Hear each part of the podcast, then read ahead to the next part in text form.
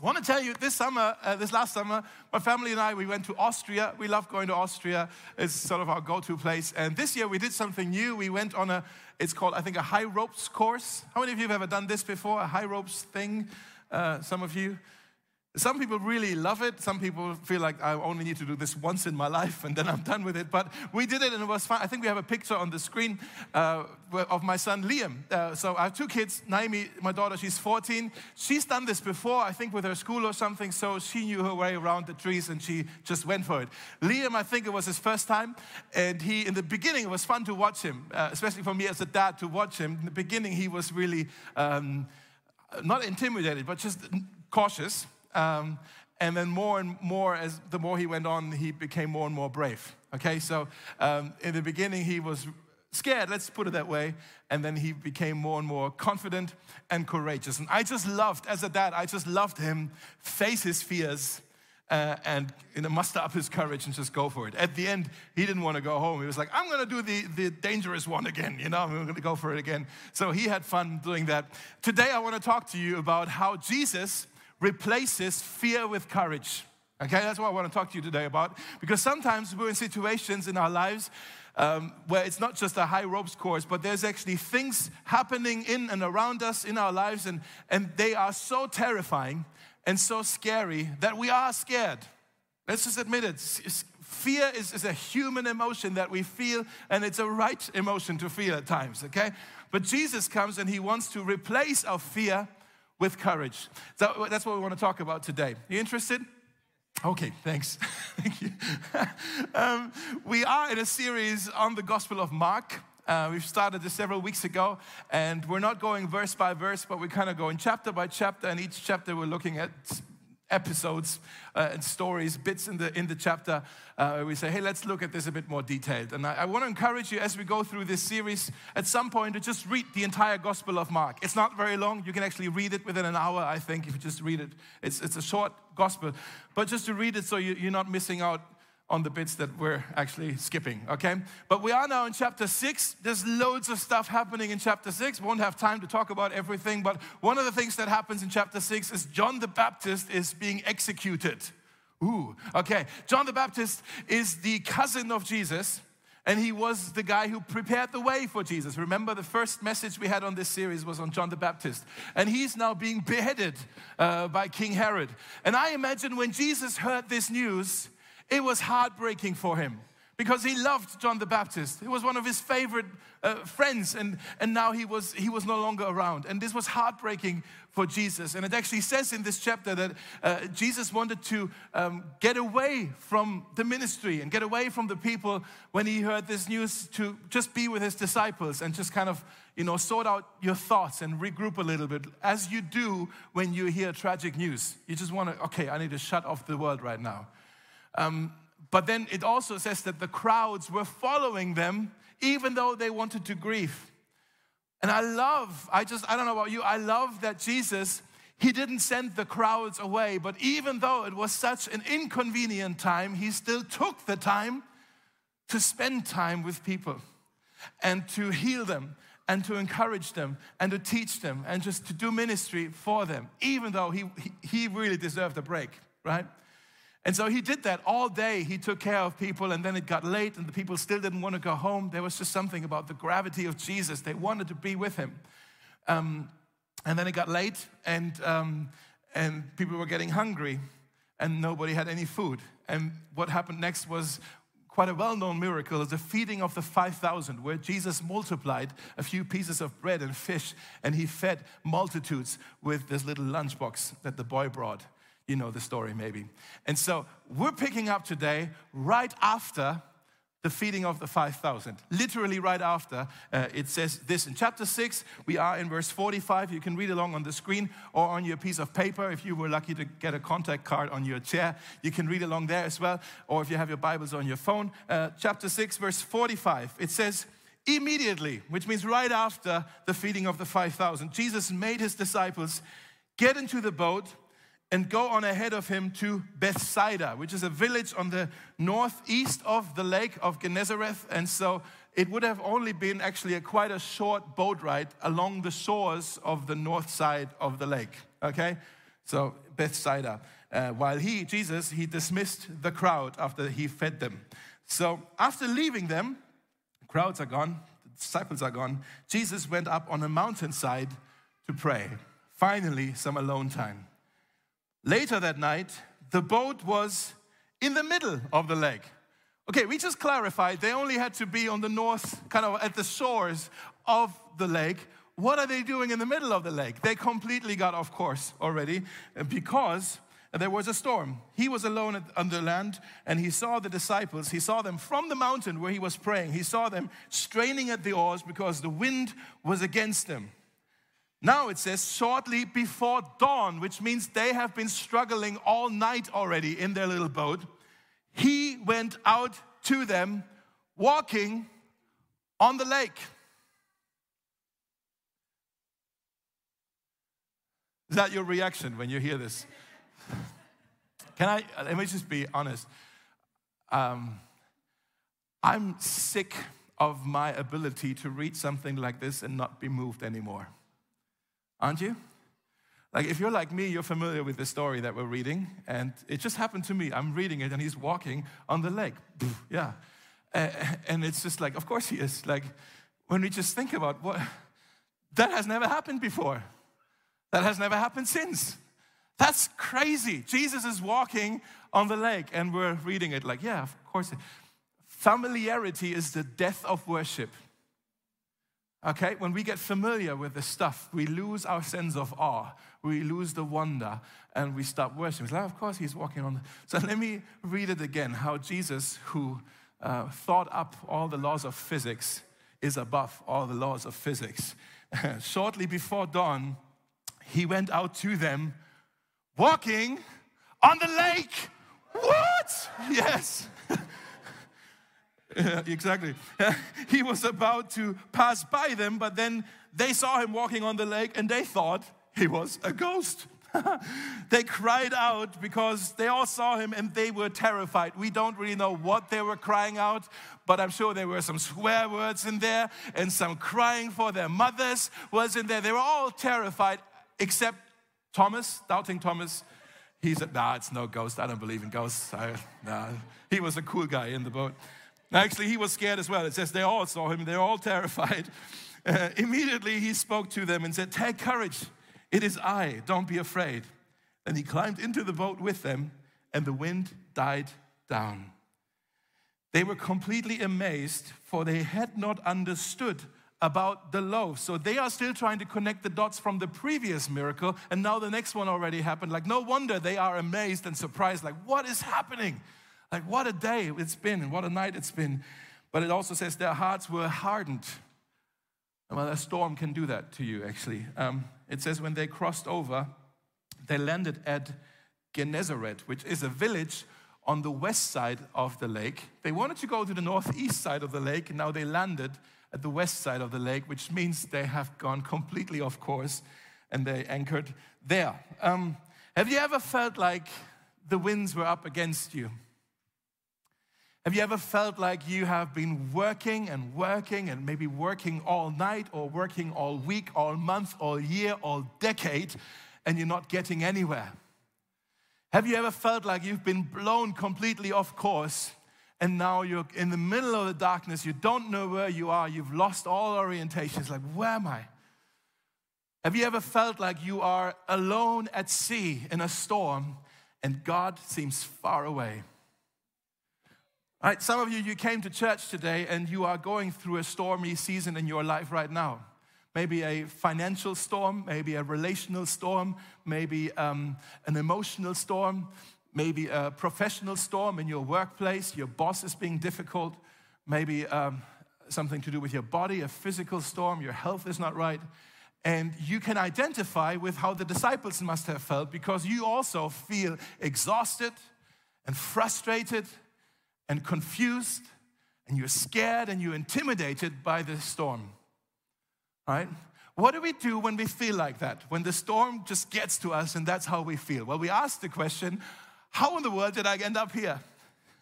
How did I get into this situation? I'm sure the disciples were asking the same question as they were as they were rowing and trying to get to the shore, but they did not make any progress all night, and they were getting tired, and their arms were falling off. Like, oh my goodness, how did we get into this situation? And then one of them said, uh, "Guys, I think Jesus told us to do this." Oh yes, of course, Jesus He's, it's his fault. He got us into this storm. Did, like, did anybody else stumble over this very first line that we were reading in verse 45 where it says, Jesus made the disciples get into the boat? Like, as if he had to force them to get into the boat. They were just having the time of their lives, experiencing the feeding of the 5,000. And I just trying to imagine it. Like, people were still kind of cleaning up the dishes, and I, I don't know how that worked. But then Jesus said, Disciples, assemble and then he said, All right, you 12, I want you to already get into the boat. I'm going to say goodbye to everybody. I want you to get into the boat, start rowing, and go over to Bethsaida, and I'll meet you there in the morning. If I were a disciple, I would have said, How are you going to go get there, Lord? How are you going to go get to Bethsaida? And maybe Jesus would have said, I have already my own transport arranged. And maybe they would have said, Well, wouldn't it make more sense if we stay with you with the people and then we all go in the morning to Bethsaida? Or maybe one of them also said, my, my phone, I have a weather app on my phone. It says there's going to be a storm tonight. And, and maybe it's not a very good idea to go out rowing in the middle of the night Eh, on, on the water. Maybe we should all just stay. And Jesus just says, Get into the boat, right? Come on. Like he's forcing them. He's, he makes them, he's pushing them into the boat. Come on, Peter, off you go. Come on, John, you, James, come on, James, you too as well. Like he gets all 12 of them, gets them into the boat, and like he maybe pushed them even into the water. You go, right? what was that about? We need to understand the disciples, they had a pretty good gig going on with Jesus. They had a front row seat to his ministry. That must have been so exciting to hear him preach his messages, talk about the kingdom. So cool. And to be witnesses of all the, the kingdom stuff and the healings and the miracles and all that. And they were just there. It's like, isn't that amazing? We get to be friends with this guy. Like, they had a front row seat. It must have been so exciting. But we need to understand Jesus had a purpose for his disciples. And he did not want them to just be witnesses of the kingdom, he wanted them to be participators of the kingdom. And he knew in order for them to become participators of the kingdom, they had to be courageous men of faith who trust him. And when he called them to be his disciples, they were not yet courageous men of faith who trust him. They were just some dudes that he picked up along the way. And so he knew he had to form them, he had to develop them, he had to disciple them, he had to, yeah, just grow that faith in them. And he also knew, and this may seem a bit counterintuitive, but um, a, a steady diet of only victories will not grow strong followers. You know what I mean? A steady, if, if you're following Jesus is just highlights and highlights and highlights, and here this conference and this healing service and this amazing experience. This will not make you strong in your faith. Jesus knew that. He knew his disciples also, there's nothing wrong with these, but he said, there's also some other kinds of experiences they need to have with me so that they will have a strong faith. And the best place where our faith is formed is not in a Bible study group not just in a Bible study group. we clarify. The best place where our faith is formed is not just in a healing service. The best place for our faith to be formed deeply is in a storm. Right? Because it's in the storm where we learn, maybe it's only in the storm where we learn to fully and deeply trust in Jesus.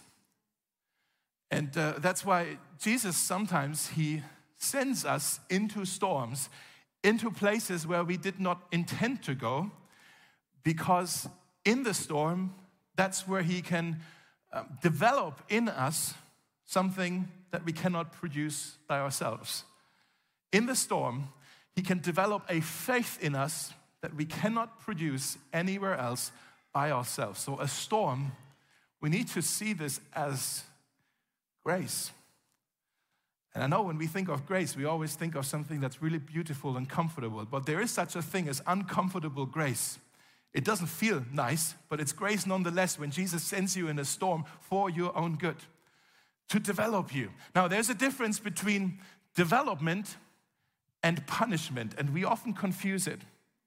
We think Jesus sends us into a storm to punish us, but he doesn't send you into a storm to punish you, but to develop you. Let me show you the difference. Punishment is all about you facing consequences.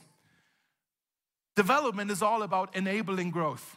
Punishment is all about what you did in the past. Development is about what you're going to do in the future. Punishment is all is, is motivated by anger.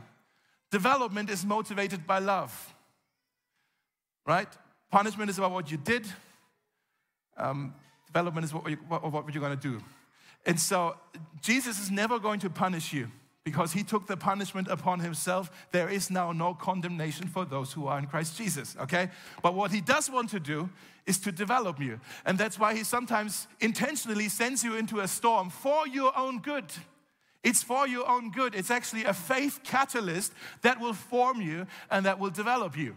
Now, in the moment, it doesn't feel very nice and it doesn't feel like, ooh, my faith is being formed. Like, I'm sure the disciples, when they were rowing in the storm, that didn't feel very pleasant, and I'm sure they were upset and they were frustrated. They, it says they were rowing all night and didn't make any progress, and it was dark and it was cold, and the wind was in their face, and the waves were clashing in on top of them, and they were frustrated and they were exhausted, and Jesus seemed distant and uninvolved.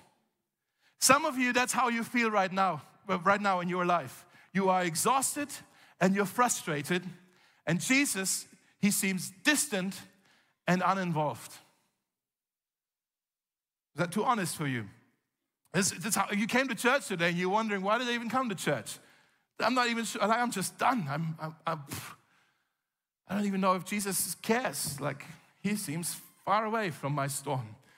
I want to share with you today three things that we need to remember, that we should and must remember when we're in the storm. They're all in this story. Three things that we need to remember when we're in a storm.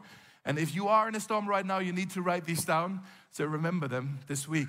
And if you're not in a storm right now, you still need to write these down because after the storm is before the storm. and the next storm is coming eventually. I hate to tell you, but that's true. And so um, you need to remember this. The first thing you can write down is no matter how tall the waves, I'm never out of his sight. No matter how tall the waves, I am never out of his sight. Jesus was on the mountaintop. He was praying to the Father. That was one of the things he loved to do. It says he often withdrew himself to pray and speak to his Father, to check in, and just that's how close he was to the Father. And, and he was on the mountaintop, and while he was praying, he looked down from the mountain in the middle of the lake, and he saw his disciples and he saw the boat and he saw that they were in a storm. And now you go, hold on, I thought this was in the middle of the night. How was he? There was no electricity back then. How was he able to see them? In the middle, like this is one little boat in the middle of the lake. That's impossible. That's a weird story. And I don't know how Jesus saw them, but I'm also not surprised that he saw them because in the Bible there are verses that say, like, the Lord makes his face shine upon us. The Bible says that darkness is as light to him. And so I don't think Jesus needs a floodlight to see you in the storm. You don't need a floodlight when you are the light. okay? Jesus sees, like, I find that so comforting, guys, and so assuring just to know Jesus sees me. Let me say this to you Jesus sees you right now. He sees your pain, He sees your frustration, He sees your exhaustion, He sees your heartbreak, He sees your stress, He sees your grief, He sees uh, how tired you are, how done you are with all of it. He sees it. And he's watching, and he's watching not in disgust, but he's watching with interest, with compassion. Not only that, he talks about it with the Father. He's praying, he's interceding for you when you are in the storm. Did you know that? Let me show you just a few verses from the Bible that maybe encourage us, um, some promises that are for us. In Psalm 121, it says, The Lord keeps watch over you as you come and go, both now and forever. I think that verse, maybe this is just my humor, I think this is especially funny when you think about that they are in a storm and like they come and go. Sorry, it's just me. Like Jesus sitting on top of the mountains, like, ah, here they are again. Here they are again. it's another wave. Okay, just me. All right. Proverbs 50, it says this The eyes of the Lord are in every place, keeping watch on the evil and the good. You know what that means is that Jesus watches and he sees everything that's happening in our world. He also sees that ha- everything that's happening in your world. Romans 8 34, it says, Christ is at the right hand of God and he's interceding for us. He's praying for you, speaking to the Father on your behalf. I think that's so comforting to know that while we are in the storm, Christ is on the throne and he watches over us and he intercedes for us. And I know what you're thinking is like, oh, okay, that sounds good, but I don't just need somebody who watches me struggling. I need help. I'm in the storm. So write down the second thing is no matter how strong the winds, I'm never out of his reach. You're not just out of his sight, no matter how strong the winds, I'm never out of his reach. You are never too far gone. You are never lost for good. You are never a hopeless case. In Psalm 93, it says, The sound of the water is loud, the ocean waves are powerful, but the Lord above is much greater than these. He's much greater. Guys, that means you will never face a storm that is stronger than Jesus. You will never face a storm that can overpower Jesus. You will never face a storm that takes you so far away from Jesus that he can no longer reach you. No, no, no matter how strong the winds, you are never out of his reach. Now, the disciples, they knew that Jesus was stronger than any storm because in Mark chapter 4, they already had an experience with Jesus in the storm. Maybe you know the story that they were on the boat and Jesus was just tired from a whole day of ministry and he fell asleep on the boat ride. And maybe he thought, oh, these waves, it's beautiful, soothing. Mm, you know, and he just fell asleep. And there was quite a heavy storm, and they thought they were to drown, they were all to die, and Jesus just snores, right?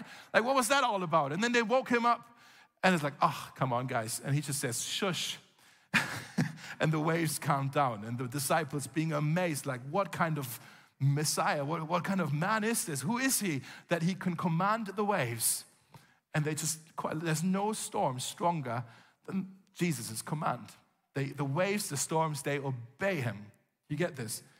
Right? So the disciples knew about his power. The only difference now was Jesus wasn't in the boat with them, not even asleep in the boat. They were on their own. Okay? Back then, it was like, okay, Jesus, next time we're in a storm, he can command the waves. But now he's nowhere to be found and we're by ourselves. And they, it says they were struggling and they tried to get to the shore all night. They tried to row and try maybe a sail, I don't know. They tried to get there and they just couldn't make it to any of the shorelines. And basically, they came to realize we cannot save ourselves. As much as we're trying in the middle of the storms, we are unable to save ourselves. Now, catch this Jesus saw them, had compassion on them, and while they were struggling and could not save themselves, Jesus left the place where he was with the Father. You see where I'm getting it? And he came down into their darkness. He came down to be their rescue, their Savior. And he came into their storm. But he was not affected by the storm. He was above the storm. He walked on the waves. He walked on the storm, unaffected by it. He was triumphant, victorious over it. You see how this is such a this scene is such a beautiful display of the gospel that we celebrate here every week. That Jesus left the place where he was with the Father to come to our rescue, to come into our darkness. But this storm that makes up our life, this sin that messes up everything, has not affected him. He stands triumphantly, victoriously over these things, and he comes to rescue us. That's the gospel that we celebrate. Now, let me show you a verse in Job chapter 9, Old Testament. Uh, Job here, uh, quite poetically, he describes the majesty and the might of God. And he says this about God in verse 8 He alone, God alone, has spread out the heavens, and God alone marches on the waves of the sea.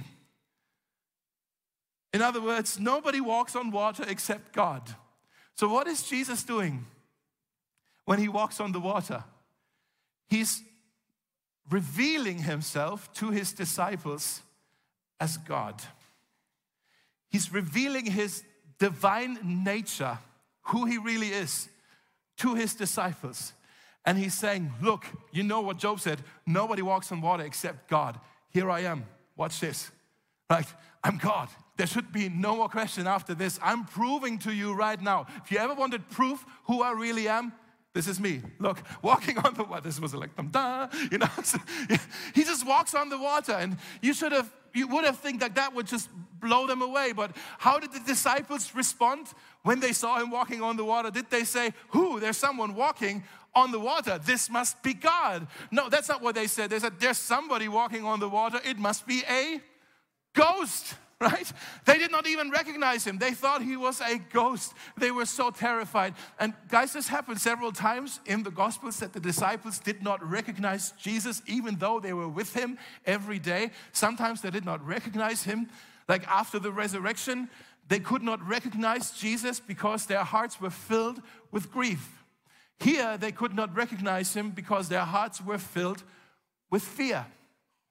You know what that means is sometimes our emotions can be like a filter on our sight that we don't even recognize Jesus when he comes to help us and we mistake him for a ghost. Our emotions, especially when, when the storms of life have shaken up our emotions so much, they can, they can prevent us from seeing Jesus when he comes to us. Uh, and, and some of you are nodding because you know what that's like. It's like, oh, that happened in my life. It's like, that was Jesus. I didn't even know it was Jesus, right? How does, how does Jesus respond to them shouting, This is a ghost? If I were Jesus, if I were Jesus in this moment, I probably would have had a little fun with them, right? I would have said, Oh, they think I'm a ghost. Let me mess with them a little bit. Ooh, you know, just kind of scare them a little bit more. Jesus didn't do that. At least it's not recorded that he did that. maybe if I were Jesus, actually, instead of messing with them, maybe I would be a little bit annoyed with them, a little bit frustrated with them. It was like, come on, guys, really? A ghost after everything that I've already shown you about me? This actually shouldn't surprise you anymore. You, you, you know, you had a hunch already over the last days and weeks that I might be the Messiah. Like, this is just confirmation. Why do you mistake me for a ghost? This is so frustrating. This is so annoying. Why do you, like, like um, maybe he said, like, I'm gonna get new disciples. Clearly, you guys are useless. Get out of the boat. I'm gonna go take the boat, go to the next village, find myself new disciples. Like, I'm done with you. He didn't say that. He didn't dismiss them. He didn't dismiss their fears. He didn't make fun of their fears. He reassured them. He honored them, even though they mistook him for a ghost.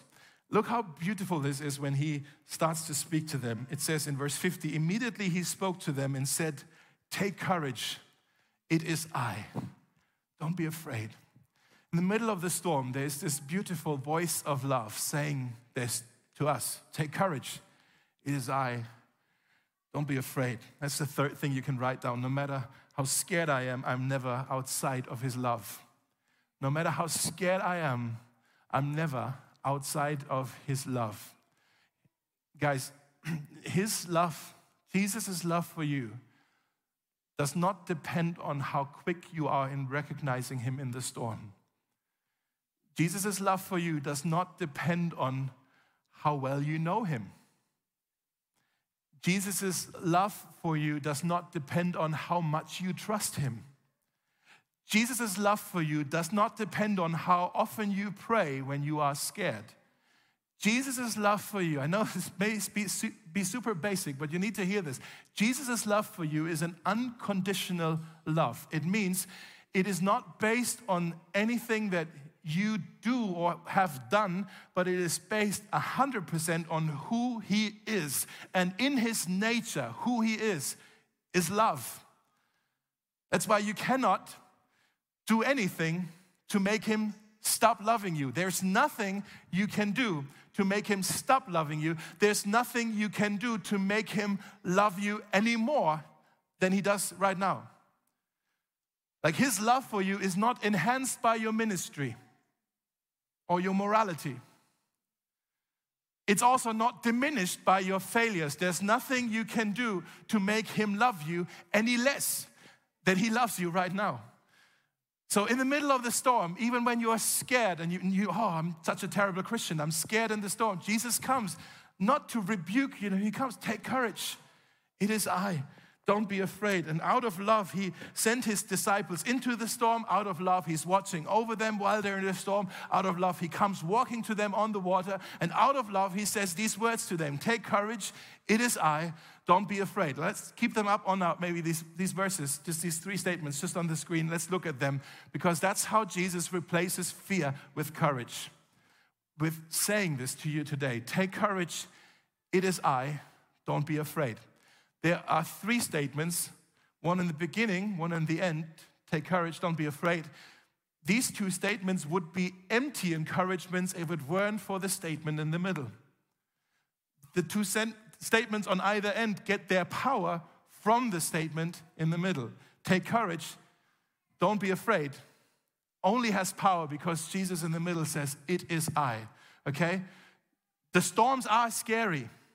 But when you know who is with you in the storm, you can be courageous. You, can, you no longer have to be afraid. This statement, these three words, it is I, change everything.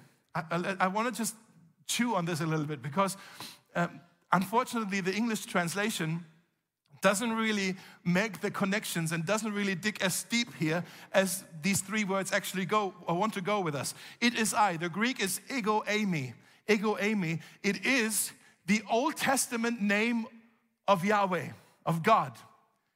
I am who I am. It is the name of God in the Old Testament. How he revealed himself to Moses. Maybe you know this story. When Moses had in, in, Exodus chapter 3, Moses had an, uh, was out in the middle of the desert and he had an encounter with God who came, came to him in the form of a burning bush. And he heard the voice of God out of this bush that was in flames. So weird. But God spoke to him and God said to him, I want you to go back to Egypt and rescue my people out of slavery. And they had this quite a debate about this because Moses was really unsure whether he heard this right, whether maybe God was mistaken and he got the wrong guy. And so they had this conversation. And one of the questions that Moses asked, let me just read this to you. He says, uh, If I go to the people of Israel and tell them, the God of your ancestors has sent me to you, they will ask me, Well, what is his name, the God who sent, him, uh, sent you to us? And he says, well, What should I tell them? What is your name? Burning bush. And God replied to Moses, I am who I am. Ego eimi. I am who I am. Tell them the I am has sent you. And 1300 years after Moses had this encounter with God in the burning bush, Jesus was walking on the stormy waves to his disciples, and he said to them, Take courage. It is I, the great I am. Don't be afraid. 2,000 years after that happened, Jesus came to Mosaic today. I think he's here. He wants to say this to you right now, guys. He wants to say this to you. He's standing victoriously and triumphantly over all the waves that make up the storm in your life right now that scares you to death. But Jesus stands above it and he says to you, Take courage. It is I, the great I am. I am here for you. Don't be afraid. You see what Jesus is saying here with these three words, it is I. He's saying, I am it. I am the beginning and the end, the Alpha and the Omega. I am it, the God of Abraham, Isaac, and Jacob. I am the one who was and is and is to come. I am the one on whom all promises rest. I am the one who breathed the stars into space. I am the one who is the king who will never be impeached and who will fight for you till the end. Okay, I am your sustainer, I am your provider, I am your rescuer, I am your healer, I am your restorer. I am here. I am the great I am. Why are you afraid? Don't be afraid. Take courage. It is I, the great I am. Right? Now, some of you need to receive this. Some of you need to receive this right now because there is a storm in your life. And this isn't just a pep talk, guys. You need to receive this. Some of you are parents, and there's a storm in your home, and you're just done. You are so tired and exhausted, and it's wild. This storm is wild. You need to hear these words from Jesus to you right now. Don't be afraid. It is I, the great I am. Take courage. Some of you are um, struggling at work.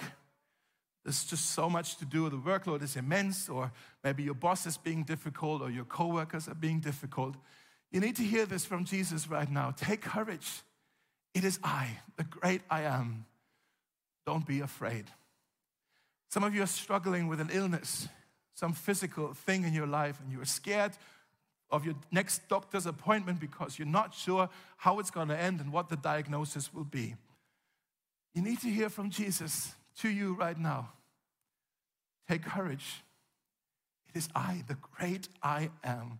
Don't be afraid. Some of you struggling with infertility. You long to have a family, it hasn't happened yet. You need to hear this from Jesus right now. Take courage. It is I, the great I am. Don't be afraid. Some of you have been betrayed in a relationship and it's now all fallen apart and you feel hurt, you feel betrayed, you feel abused, your trust has been broken and you're not you're just shattered pieces everywhere. Maybe your vows have been shattered. And uh, you need to hear this from Jesus. Take courage. It is I, the great I am. Don't be afraid. Some of you are worried about finances. Everything's getting so crazy expensive. You're not even sure how you're going to pay for rent next month or till the end of the year. You're not sure.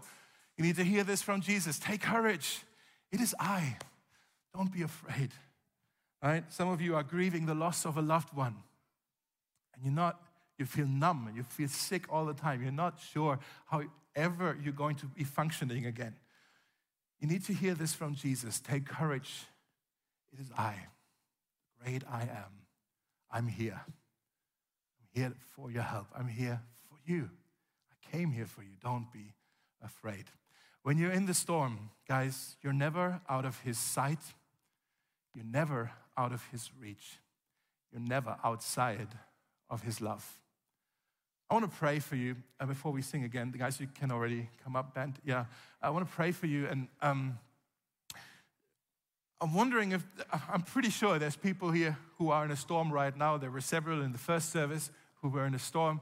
I've asked them something. I'm going to ask the same thing of you guys. If you're in a storm right now, uh, as I'm praying for you, and you're saying, I want to be included in that prayer, I need Jesus to come for my rescue because I don't know how, if, how I'm going to get out of this storm.